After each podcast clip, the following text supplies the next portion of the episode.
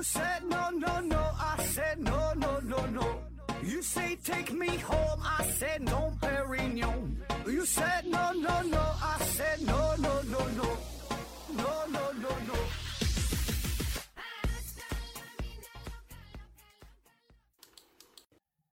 拼命探索，不计后果。欢迎您收听《思考盒子》，本节目由喜马拉雅平台独家播出。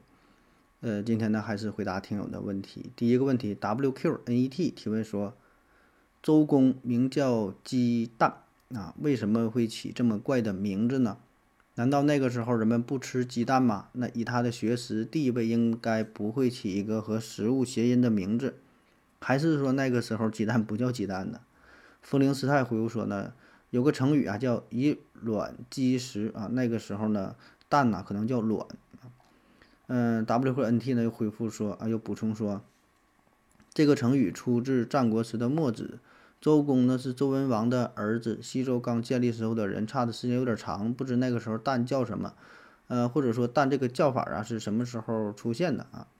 风铃师太呢回复说，还有个传说，还有传说，盘古开天之前说天地混沌如鸡子啊，也可能叫鸡子啊。说这个周公啊还叫鸡蛋是吧？呃，这个名儿听着就是有点。搞笑啊！这么一个大人物，这么有学问、这么有能力的人啊，居然起了这么一个接地气儿的名儿啊！呃，这周公呢是周文王姬昌的第四个儿子啊，也是周武王姬发的弟弟啊。曾经呢是辅佐周武王，呃，东伐纣王啊，能耐呢很大啊。这是非常著名的政治家、军事家、思想家、教育家，被称为元圣啊。后世呢尊称为叫周公，周公啊。那么。实际上啊，这周公啊，他这个本来的姓呢是姓姬啊，姓姓姬啊，女字旁这个姬，名呢叫做旦啊，旦，旦呢就是元旦这个旦啊。那为啥起这个名儿哈？当时是否觉得搞笑啊？呃，我觉得原因是这样的，第一呢，就是那个时候的鸡呀，那个时候管鸡它不叫鸡啊。那时候管鸡，呃，用有一些别的称呼，比如说禽啊，咱说家禽有禽啊，或者叫做雉，雉啊，雉是哪个雉呢？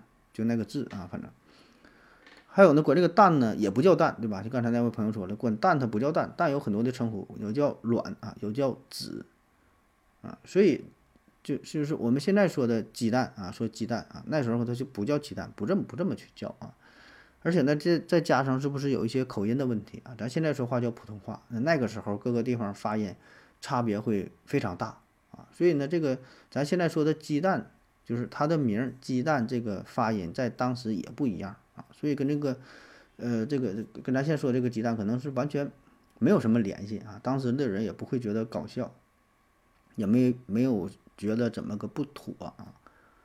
嗯，而且把这些这些东西吧，这些就是。嗯，这个名儿吧是不同时代的变迁，你这个赋予的意义也是不一样的啊。像碧云涛，你看这个名儿不也挺好吗？碧云涛是吧？云涛，云彩呀，波涛汹涌啊。你放在过去叫碧云涛，听着没事儿，挺响亮的名字，对吧？但是呢，你放在避孕套发明之后，你这人叫碧云涛啊，这听着好像就就有点搞笑了啊。下一个问题，杨黑一号。改名东东福斯提问说：“何总，为什么大多数人讲话的时候都要跟着打手势，尤其是面对着镜头，强行做手势啊？有的时候看上去很搞笑，呃，引起了我的尴尬。啊，说这个讲话的时候打手势哈，手不停的比划啊。那为什么会有这种情况？我觉得有这么几个方面的原因。第一个呢，就是呃，这种手势呢是自己呃无意识的啊，自己不知道啊，不不注意不留神就打手势了。”这可能呢跟咱们的这个思维速度比较快有关，就是你想的很快，然后呢语言呢跟不上啊，你内心呢有很多的想法想要去表达，但是一时间又找不到合适的语言进行表达啊，所以这个时候你就会不自觉的运用到身体其他的方式，嗯，也是努力就帮着你进行表达，就包括说运用大量的手势啊，也有一些肢体的语言。啊，是你面部表情，对吧？眼神啊，眉毛啊，这些面部表情都在努力的表达你的思想，让别人能够理解你。啊，所以这个是一种原因啊。那么还有一种情况呢，就是有意的运用自己的手势啊，这些呢一般都是经过呃专门的特殊的职业训练啊，在在你说话的时候运用一些特定的手势，然后显得呢更加有气势啊。那么这个时候一般用的都是比较合理的啊，你看起来也是比较舒服、比较得当啊、比较端庄啊，像一些什么就是主持人呐，或者是辩论赛的辩手啊等等啊，就是在一些在一些场合，对吧？特殊的场合、公共的场合，哎，会会这个运用自己的手势啊进行表达，这是一种。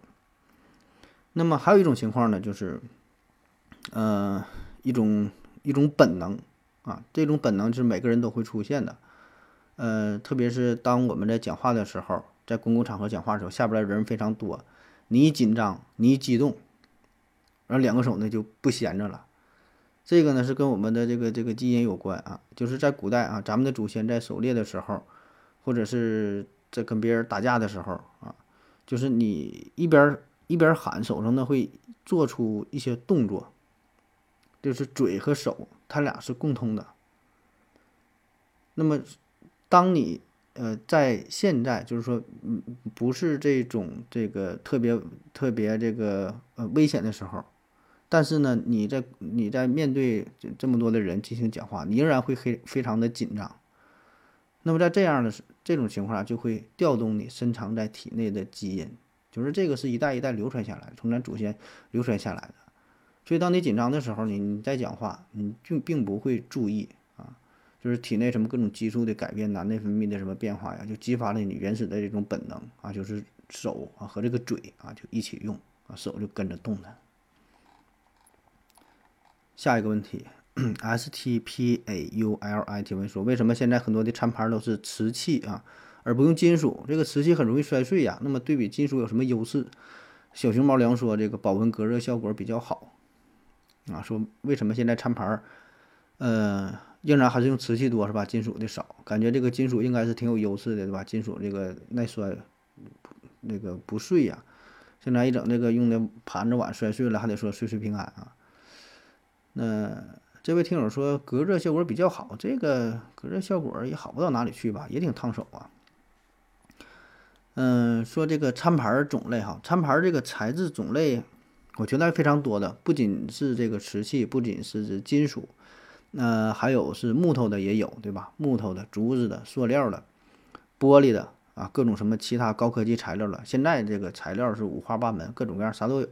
但是呢，不得不说，绝大多数的时候，百分之八十以上可能用的还都是瓷器啊。那为什么会这样呢？嗯，我想。最主要的一个原因哈，就是放在过去的话是成本比较低，现在的话那是因为一种使用的惯性啊。你想想过去啊，过去这个瓷器的成本是最低的啊，这是很容易。获取的啊，当然，在咱说这个瓷器就是广义上的，包括什么陶啊、瓷啊，咱就不不细分了，不说这个整个什么烧制的过程啊，使用不同的土啊，不同的这个什么什么什么技术原理啊，大大致你能理解就是这个东西，对吧？那么这个呢，成本呢是比较低的，对吧？咱也不用什么官窑的，是吧？就自己随便这么用了啊。所以你看，咱有个词儿嘛，就是铁饭碗，对吧？铁饭碗这个词儿呢，就啥？过去不形容这个公务员端的这叫铁饭碗，是吧？摔不碎，大伙儿都想要这个铁饭碗。啊，但是铁饭碗呢又很难得，所以大伙儿不是不想用铁饭碗，是想用，但是你得不到啊，所以用这个铁饭碗啊，那你这要瓷做的饭碗呢，就非常容易摔碎呗，对吧？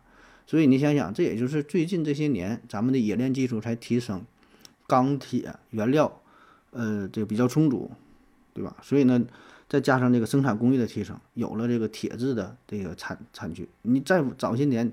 它没有这些东西，它不够用啊！你你想想，这刚建国的时候，那些钢产量什么的，它没有啊，它不可能把这些东西做到餐具，对吧？正经的工业生产还不够呢。所以呢，这个这个是最核心的原因，对吧？就是就是过去就是考虑这个成本的问题啊。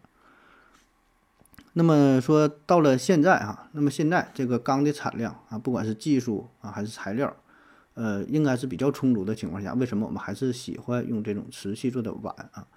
我觉得就是一种这个传统的延续啊，说白了就是我们用习惯了，对吧？就是习惯了呗。你你你用一个铁做的盘子、铁做的碗，你说能不能吃饭也能吃，但是反正我个人感觉就是不太舒服，对吧？不太舒服。你这个东西吧，看着它就不那么回，不是那么回事儿。所以你看咱中国对吧？咱们叫 China 嘛，这不就是瓷器嘛，啊，这是一种传承啊，也是刻在咱们骨子里的，从小呢也是习惯了啊，那上千年传承下来的。也许说再过多少多少年，可能慢慢改变，对吧？那子孙后代几十年、上百年之后、几百年之后，然后也，然后咱的子孙接受了这个新的材料啊，起码现在可能还是不太舒服啊。对，当然很多人家里也会有有这个金属的碗，但还是比较少啊。或者是你去一些韩式的饭店，对吧？什么朝鲜呐，什么韩国烤肉啊，冷面店呐，那有那种金属的碗，筷子也是金属的，是吧？烧烤什么不都是吗？韩式的可能有啊，咱一般咱还是这个瓷器的比较多啊。所以你刚才说那个什么隔热性比较好，这我觉得这恰恰相反。你隔你要说隔热性好的话，你看有一些铁碗做成那种空心的。我反倒觉得那个隔热性会更好一些，你你像这个这个什么陶瓷做的这个碗，你盛点汤也挺烫手啊。它它它隔热感觉跟金属应该也差不太多，对吧？除非我就说嘛，你金属做成这个空心的结构，要不然也差不太多啊，不没有明显的优势啊。另外就是说这本身这个这个瓷器啊，这个陶瓷啊，有一种。就是这个沉重的手感，然后加上上边的一些线条、一些刻画，对吧？显得非常温润啊，就有点这个艺术价值的这个气息啊。这些东西就是咱们看起来也比较舒服，比比较符合咱们的审美，是吧？就是就是一种习惯嘛，对吧？你要换成别的样的，你可能这个饭都吃不下去啊。下一个问题，查查三素提问说，嗯，主播好，说主播好，问个问题。今天呢，听回到二零四九的节目哈，刘司机呢讲了是一七几几年啊，两万英镑，说这个英镑啊，约等于现在的四五百万美元了。然后我想问一下，这种一般换算的大致方法是什么啊？是看当时的国民 GDP 吗？呃，还是什么这个物价是怎么换算的啊？望解答。说这个古代货币的购买能力啊，怎么换算成现在的购买能力？啊，我这么说不知道准不准哈，反正这个大概的意思大伙都能理解是吧？就是过去的这些钱，然后怎么转化成就是看看现在值多少钱了啊？就好比说咱现在你说这个一百块钱，你现在这一百块钱放在二十年前、三十年前这一百块钱都是一百块钱，但是它能力购买的能力是不一样的，意义是不一样的，对吧？你现在一百块钱它不值钱，那你以前十年前、二十年前、三十年前那它。那真值钱呢，对吧？一一百元拿大票往出一拿，对吧？那时候，我记得我小时候还流行个词儿叫万元户呢，万元户一说万元户，那相当牛了，一个村没有几个万元户，那是谁家谁家万元户那还了了得了是吧？工资才几十块钱，三五十块钱可能也就是，那现在你说叫万元户，那这那真是侮辱人了是吧？你月薪都都都得是一万水平了是吧？你看一些这个这个大数据的调查啊，所以这个。这个钱哈，它怎么去比呢？怎么去算呢？啊，你看咱们看一些小说也是，就是古代，嗯，一些英雄豪杰去哪饭店一吃饭哈，给我来最好的酒、最好的肉哈，给我来这个二斤牛肉啊，给我来一坛老酒，然后呢，给拿了几两银子啊。就是咱们对这个钱好像没有一个准确的概念，就是说他这个钱怎怎么去怎么去对比，怎么去衡量啊？嗯。我的理解是这样的，我这个真是没仔细的研究过这方面的东西啊。我的理解呢是这样，就是说这个事儿呢，它也很难有一个很很标准的方式方法，对吧？只能说是根据呃不同的线索进行折算一下啊。我给你举个例子哈，比如说啊，张三儿啊，三百年前啊，在世界的某个角落、某个地方啊。就是某某个城市啊，说这在这地方呢，他花了七百卡约尔，啊，你也不用管这个是什么单位，反正一一种货币的形式叫七百卡约尔，买了十斤大米，三百年前的事儿，然后就让你比较一下，说那你这个当时这个七百卡约尔相当于现在多少钱呢？哎，那我们就可以进行对比了，就是你看看现在你大米多少钱一斤呗，对吧？咱现在这个大米一般呢是。呃，两三块钱一斤，对吧？你好一点的可能更贵的，三块、五块、五块、八块都有。咱就是一般水平嘛，两块多一斤，咱就按两块钱算啊，一般便宜点，两块钱一斤。那么它这个七百卡约尔呢是十斤大米，那么一斤大米呢就是七十卡约尔，那这个七十卡约尔呢大约就相当于现在的两块钱，对吧？那这个就是能把这两个这个不同时代的这个这个购买力，这个钱呢就联系在一起啊。当然，我描述的这个是比较简单的，很容易折算出来的。那么，其实很多情况下它是呃很难以这么这么简单的进行换算啊。那总之，我觉得一个思路就是找到一个比较基础的商品啊，这个价值呢是相对比较稳定的。比如说像大米，比如说像黄豆，呃，比如说像猪肉啊，就这些跟咱们民生相关的浮动呢相对比较小一些的，那这样呢反映出来的价格呢就是比较比较这个真实啊。那如果说找不到这些东西，退而求其次，你再你再跟其他的东西就是进行对比，比如说啊，有人啊用这个一千卡维尔买了两个包子啊，你不知道这个是多少钱，哎，完事儿咱就看看包子的价格大概是多少，对吧？当然包子这个价格的波动就比较大了啊，你包子有大的有小的，有荤的有素的，对吧？可能便宜的那一块钱一个，贵的可能三块五块的，那更有名的可能十几块、好几十的也有啊。所以这个就是努力找到一个中间的换算的一个一一个一个物品，对吧？把这个联系在一起啊。那像有一些这个波动就更大的，比如说买衣服啊，咱说现在你买个衣服多钱？便宜的几十的，贵的几百上千的。过去这个衣服多少钱呢？嗯，就是也不知道这波动呢也会很大啊。反正就尽量找这种波动比较小的物品作为参考啊，作为一个中间值，对吧？然后进行联系，进行换算啊。当然，我讲的这只是其中的一个小的思路啊。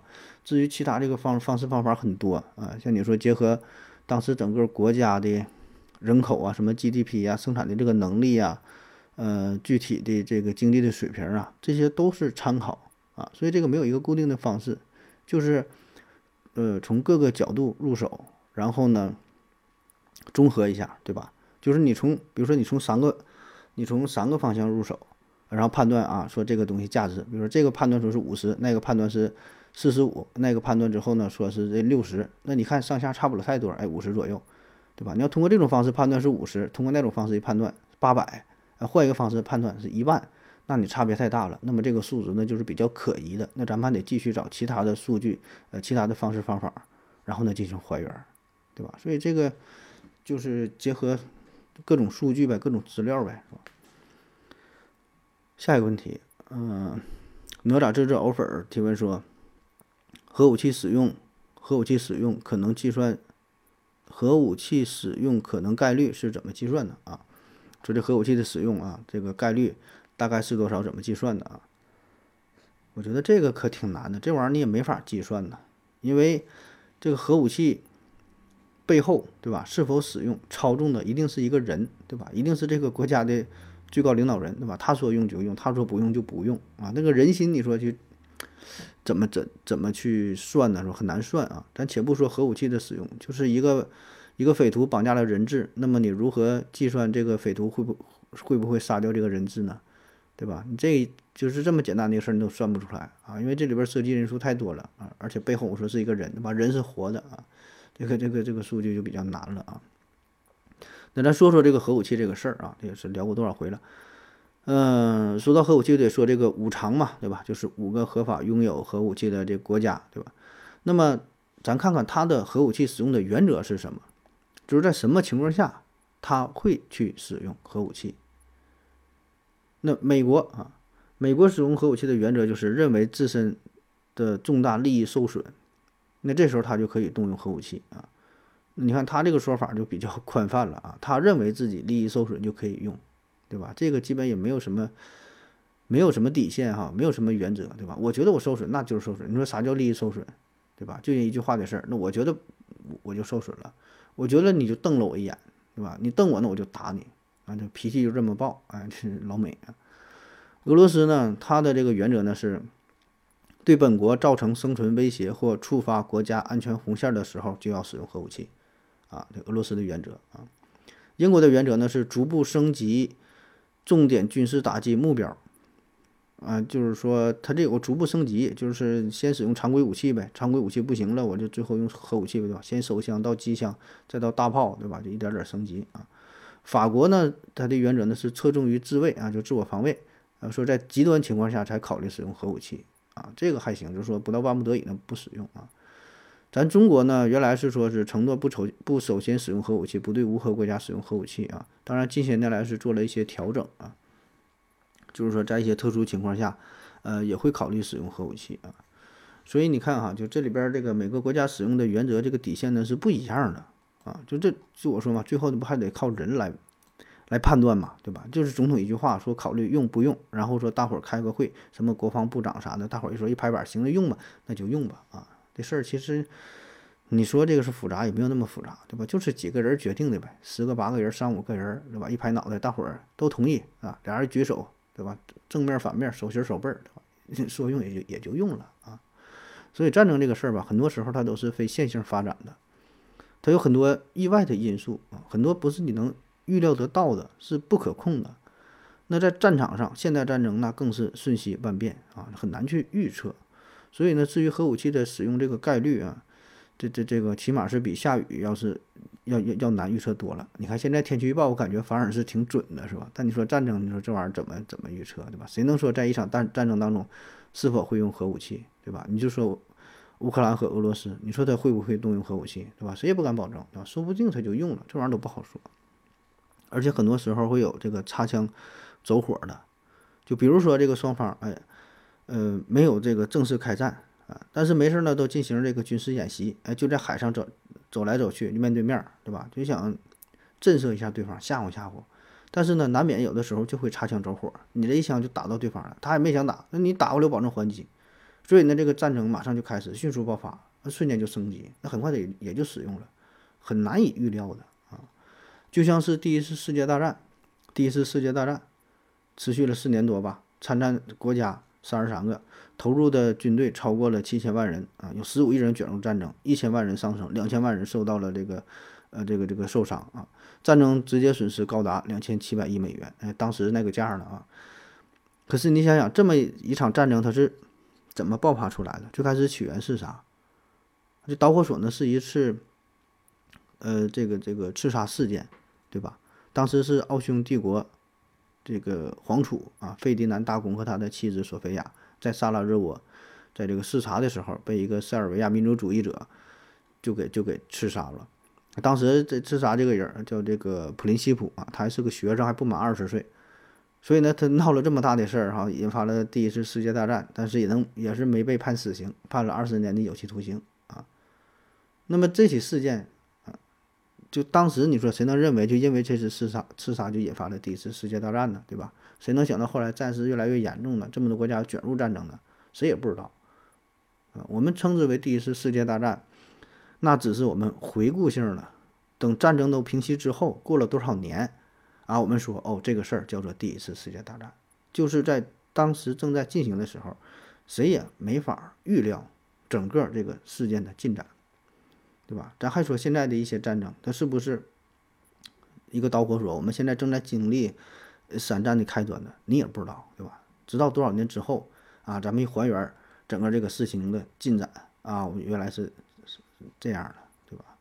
啊，当然话说回来啊，就是对于这种世界型的大战，这个导火索只是一方面，对吧？咱学习历史不都是吗？导火索啊，直接原因、根本原因、什么间接原因等等的，就是说这个背后，嗯，如果没有这次刺杀。事件仍然会爆发一战，爆发二战，这个是一种必然，对吧？因为这个是各个国家这种争端、这种矛盾已经迸发出来了，只是看什么事儿把它给引起啊。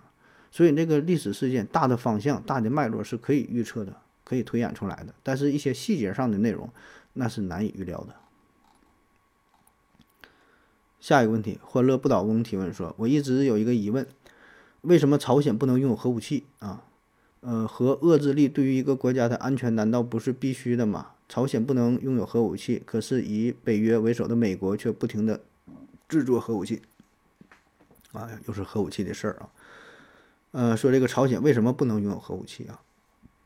那刚才说了啊，呃，拥有核武拥有核武器就合法拥有的，这这个这个五常哈五个常任理事国啊，合理合法的拥有。那实际上呢，目前已知的世界上拥有核拥有核武器的国家呢，不止这五个啊，还有其他一些就是偷偷摸摸的非法拥有的，比如说印度、巴基斯坦、朝鲜、以色列，对吧？这几个国家基本也被认为是拥有核武器的。还有一些呢是曾经拥有核武器的，比如说乌克兰，比如说南非啊，还有谁来着？就这几个国家呀，曾经拥有核武器，但后来是自废武功，把这个核弹头都给销毁了。那么说这事儿就感觉很不公平，对吧？凭啥你这五个常任理事国能拥有核武器，其他国家就不能拥有呢？这很不公平啊，对吧？凭啥你有我就不能有？而且这个核武器能力这么巨大，其实呢，这就是一种国际关系的制衡，就是一种平衡嘛。你看哈，最早呢是美国现有的核武器，对吧？而且呢在在战争当中呢有所应用。很快呢是苏联掌握了核技术啊，后来呢是这个英法，对吧？中国也都有有了这个核武器啊。那么在二战当中呢，大伙儿也都了解到了核武器的这个威力啊，是过去所有常规武器都不能及的，这个威力太大了，大到超乎人们的想象。所以这也就导致啊。很多没有核武核武器的国家都非常想拥有，对吧？你有了核武器，就相当于对自己这国家一个很大的保障。但另一方面呢，恰恰是因为核武器的武力太过巨大，所以呢，对于已经拥有核武器的国家，自然呢是防止其他国家拥有核武器，这一对矛盾，对吧？因为你想想，全世界大约有二百个国家，如果这些国家都拥有核武器的话，那么对于人类本身就是一种巨大的威胁。所以很快，在一九六八年，呃，拥有核武器的这些国家就是签署了叫《不扩散核武器条约》，啊，就是中美俄英法啊这五家就已经有核武器了嘛。然后说你们其他这些国家别研究了，别整了，你有核武器也属于非法行为啊，是要受到国际法律追究的啊。因为咱们你可以设想一下哈，如果说每个国家都拥有核武器的话，是啊，这表面上达到了一种平衡，对吧？大家都有，这才是公平。那如果真是这样的话，世界会变成啥样？且不说在战争当中大规模的这个核武器的使用啊，就是说本身这个核技术要求就比较高。如果你技术不太成熟的话，那么在研发的过程当中可能会出现一些事故，对吧？一些这些这个设备一些什么核泄漏，对吧？或者你发射的时候试射的时候跑偏了，对吧？你想这个试射一个洲际导弹什么什么射挺远，不一定飞哪去了。对吧？所以这个结果是不堪设想的，啊，这这个影响是非常非常恶劣，非常非常巨大。那么再加上世界上本身现在就有很多的恐怖分子，这事儿它就不太平。如果说核武器技术慢慢普及了，被这个恐怖分子弄到了，他拥有核武器了，他可不管这么多，很可能他整个几个弹头之后，把半个地球就给你炸毁了，啊，所以这个事儿啊，这一定是要被控制的。那咱们再说说朝鲜啊，为啥呢？对朝鲜管控的这么严哈？就老美一直就想就看着朝鲜这个事儿啊，不让朝鲜拥有核武器啊，但人家竟然也拥有了。首先啊，朝鲜这个地方呢，就是从这个地理位置上来看啊，它这个位置是比较敏感的啊。这边是中国，对吧？这边是呃韩国啊，旁边这边是俄罗斯，对吧？然后还有那个离日本的也是比较近啊，就是地缘上是一个政治敏感地带。一旦有这风吹草动的话，就极易引起争端啊！所以你看啊，之前南非也曾经拥有核武器，那后来是自废武功了哈，把这个核弹头销毁了。那就算是南非在他拥有核武器的时候，也没有受到特别多的关注，也没有对他采取什么严厉的制裁呀，如何如何的。因为啥呢？南非它那地方它就比较偏，对吧？自己搁那地方待着，你有就有，对旁边的跟旁边其他国家也没有什么太多的争端。啊，你有就有呗，所以从地缘政治上来说，朝鲜这个位置是比较特殊的，所以这样的话，那自然呢，就是不能让他拥有啊。而且朝鲜本身吧，算是一个不太理性的国家啊，就是他的很多行为吧，咱有点看不太懂，是吧？咱有点看不太懂啊。啊，但是说是朝鲜干出这个事儿吧，咱觉得啊，那也还行啊，是这符合他的风格啊。世界上有这么几个比较奇葩的、变态的国家，就是他的这个想法跟咱们不太一样，做法跟咱不太一样啊。所以呢，如果他拥有核武器的话，这就很危险了。这人他不理智，对吧？就像两个小孩打架的话，两个小孩打打闹闹无所谓，小孩不懂事儿打呗，你打我一拳，我踹你一脚，他不能怎么地。但如果两个小孩一人拿个手枪打架的话，你想想这个性质就不一样了。对吧？很快那就打急眼了，很快就把对方就给崩了，这后果呢就很严重。所以呢，这种杀伤力极强的武器，一定呢要呃掌握在这种这种理智的这种大国有担当的大国的手中才行。这些大国之间达到一种制衡啊。如果每个国家都有的话，那就乱套了。下一个问题，杨黑一号改名东东福斯提问说：盒子，我们国家面临一个严重的问题，就是青少年近视率太高了啊，有没有可能是教室的这灯光啊不太好？我大概呢注意了一下，绝大多数教室都是管灯，都是灯管啊，亮度呢是够啊，但是呢，灯光太白了，并且呢会有频闪啊，频闪呢恰恰是造成视力疲劳的重要因素。欧美这些国家，嗯，这教室用的都是什么灯光啊？我看几个电影，留意了一下，这几部电影里面灯光大都不是国内的这种这种灯管。啊，说关于这个咱们国家青少年儿童这个视力的问题啊，确实啊，现在呃。小孩儿这个近视的比例是越来越高啊！我看到了这么一组数据，就是我国青少年儿童近视率啊，已经达到了百分之五十三，那一半以上啊，一半以上，班级一半以上都是近视啊，而且呢是居高不下，是越来越高啊。那这个背后的原因也很多，有遗传的因素啊，环境的因素，用眼不当，留的作业比较多，户外运动比较少，现在电子产品越来越多，手机、电脑对吧？看视频玩的比较多啊。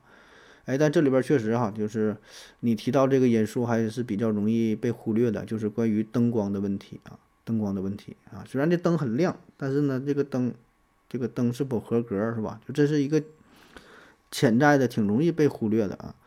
嗯，咱们现在教室用的挺多的都是那种，你说叫灯管啊，咱们管叫管灯啊，就是细长条白的嘛，是叫荧光灯吗？还叫什么？就那种白的啊。这个灯呢，如果要是作为家。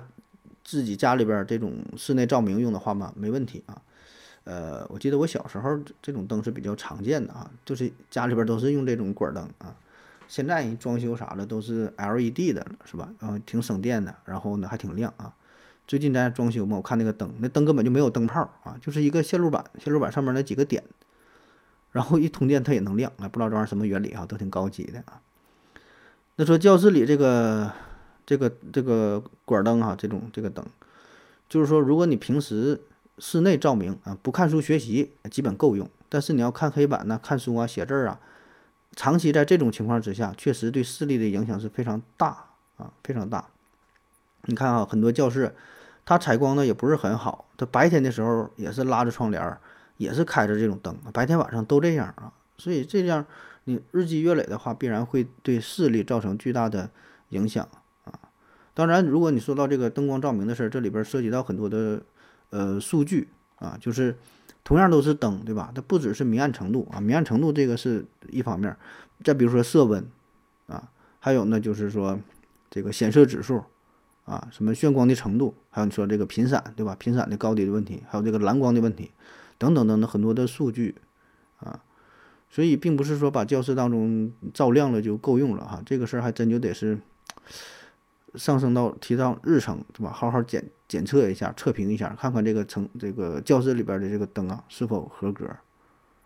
反正我就回忆了一下这些这个青春这个学学生时代哈，就在教室里边看书嘛，就是有的时候你坐在窗边儿啊，太阳光、自然光照的时候，和你教室里这个开灯照的时候那种感觉是不一样的。对吧还是阳光照射，这是最舒服的。所以你看，为啥古代人，古代人那么读书、能看书的话，他没有戴眼镜的呢？啊，当然你可能会说，古代人，古代他没有眼镜是吧？他近视眼没有招啊，这是一方面哈。还有就是古代人他本身是也是讲究怎么锻炼、骑马、射箭啥，这也是一方面。我觉得还有一个重要的原因就是光线的因素啊。古人讲究啥？日出而作，日落而息，对吧？就是白天天亮的时候看书，自然光、太阳光看。晚上天比较黑，那咱就睡觉了啊啊！当然，你你说也有这种秉烛夜读的，点个小油灯看书的啊，也有。但绝大多数情况下，他还是白天看书的多，对吧？晚上了他就就就睡觉了，对吧？这谁能点得起那灯油啊，对吧？都挺老贵的。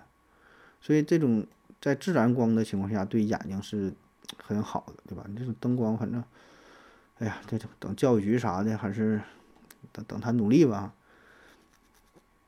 下一个问题，一耳闪烁，风儿吹过。提问说，肚子破了，肠子出来了，然后塞回去，肠子会自动回到原来的位置吗？不会，保证不会。下一个问题，欢乐不倒翁提问说，为什么现在呀未知事件越来越少？比如 UFO、水怪、野人之类的，未知事件为啥大量出现在上世纪八九十年代？说这个未知事件这个事儿啊，嗯，未知事件现在越来越少了啊，确实越来越少了。我感觉我小的时候那阵看杂志啊，就关于什么 UFO 啊，什么金字塔呀、百慕大三角啊、神秘的北纬三十度啊，是吧？就这些事儿非常多啊。嗯，现在好像就不太听说了啊。就是当然那个时候看到看到的这类内容，也不是就在那个时代发生的，而是说再往前，比如说五六十年代、七八十年代发生的，对吧？就是那时候是非常火啊。那进入到新世纪之后，特别是最近这十几年，好像没太听说过什么特别著名的、大规模的群体性的这种这种未解之谜出现，对吧？像以前什么尼斯湖水怪什么，哎，经常有这种事儿。你现在一一一提出来，大伙儿都听过是吧？那这咋回事呢？按理说，你说现在这个手机这么发达了，什么 DV 啊、摄像啊，对吧？什么高清的，对吧？这电子设备有的是，还无人机拍摄，对吧？那反而这种事儿怎么还变少了呢？没拍着呢，是吧？哎，解解这个事儿有点解释不通啊啊！原因呢，就是恰恰因为现在手机太普及了啊，拍摄技术太清晰了，照片太清晰了，所以这事儿呢反而就少了。过去那些事儿，你看哈，一旦出现之后。那基本没有几个人有有相机，对吧？也就是一张非常模糊的照片，你看不清它是啥。你说这东西是啥就是啥，你说是水怪就是水怪，你说是龙就是龙，对吧？给人留下了无限遐无限遐想的空间啊！你现在这玩意儿你拍出来，离多老远啊？这这这什么一亿像素啊？就是多少倍变焦？那现在一个手机比过去现在，呃，现在的手机比过去那个一些什么什么呃照相机。对吧？拍摄的都清晰啊，这个角度什么广角啥的，啊，非常非常先进，是吧？你现在一照一看啥，远处看看不清，放大放大一看啊，天上飞的一个塑料袋儿，那根本不是这个 UFO。所以呢，你拍摄的越清晰，这些谣言不攻自破啊，就没有什么神秘的事件，它都能看清楚啊。还有一个原因呢，就是背后的利益集团的操纵，就是在曾经那个时代啊。上世纪五六十年代呀，七八十年代呀，当时就是美国哈、欧美这些事儿比较多嘛啊。那么这些未解之谜呢，其实背后有一个很大的产业啊，里边涉及到电影啊、书籍啊，就是周边的一些玩具、这个影音制品都有啊。就是很多人对这个东西感兴趣啊，所以这是一块很大的商业上的蛋糕，所以它很火。你看有一阵畅销书也很火，就排行榜排名前几的不都是这类书籍嘛？啊，观众们都还都爱看这个东西，保持很高的热情。所以这个背后的利益集团就会有意无意的用一些模棱两可的话啊，就是故意制造出一些骗局，然后达到自己盈利的目的啊。所以有人是在这背后推波助澜的。那么现在进入到新时代，进入到网络社会，你再想靠这种方式赚钱很难了，大伙儿不那么容易，不那么好骗了啊。因为咱们获取的信息、获取信息方式也是越来越越多，对吧？所以打法跟原来不一样了啊。你再那么去忽悠人，忽悠忽悠不了了。所以没人去炒作，没人去推这个事儿，那么自然的这种事儿也就是越来越少啊。那么还有呢，就是这个过去和现在这个信息传播方式也完全不同。过去传播的方式是非常单一，消息是非常的闭塞，传播的速度也很慢，对吧？那现在有点事儿，是吧？现在发生五分钟之后，全世界都知道，对吧？嗯，如果确实是一个大事儿，那真要有个外星人，马上就都知道。而且呢，再有就是这个。官方啊，官方的这个速度呢，呃，也是越来越快啊。就是你如果官方不对某一个事件积极做出回应的话，那么很快就会出现各种流言，对吧？就会出现谣言，然后你再去辟谣的话呢，就很慢，对吧？所以现在你看有个事儿，马上官方表态啊，官方说这个是什么什么事儿啊？这个是一个无人机啊，这个是咱们做的咱们一个气象气球啊，这是一个什么什么气象什么什么现象。所以把这个事儿马上解释出来，大伙儿一看，哦，明白了，啊，这个这个不是什么外星人啊，大伙儿就懂了，啊，所以没等这个谣言出现，可能及时把这事儿解释了。还有呢，本身就是这个整体的公众的素养也在不断的提升，对吧？现在文化水平确实在提高啊，你再整什么那些迷信呐、鬼了神了的，大伙儿都不不不太不太去相信，啊，你放在过去那个时候文化水平不高的情况下。呃，关于什么神秘学啊、灵异事件呐、鬼鬼神神的，还有挺多人挺感兴趣。且不说信不信，反正一说，哎，忽忽悠悠的，还能还愿意听。现在你再整这玩意儿，大伙儿的兴趣已经是消减了，没人关注这些东西了，对吧？看也只是把它当成是科幻故事来看待啊，一种脑洞大开，一种幻想，当小说看，谁能说还把这当真吗？很少啊。所以你看，整个这个这个方面，就是呃素质的提升，呃这个手机啊，然后这个科技啊等等吧，就整个社会是在进步的，文明是在提升的，所以这类所谓的未知神秘事件。它的生存的空间也是越来越小，对吧？这就是科学嘛，一点点战胜这这些迷信的东西。嗯，那好了，感谢各位的收听，谢谢大家，再见。感谢您的聆听。如果您也想提问的话，请在喜马拉雅平台搜索“西西弗斯 FM”，在最新一期的节目下方留言即可。欢迎您的参与，我在这里等你哦。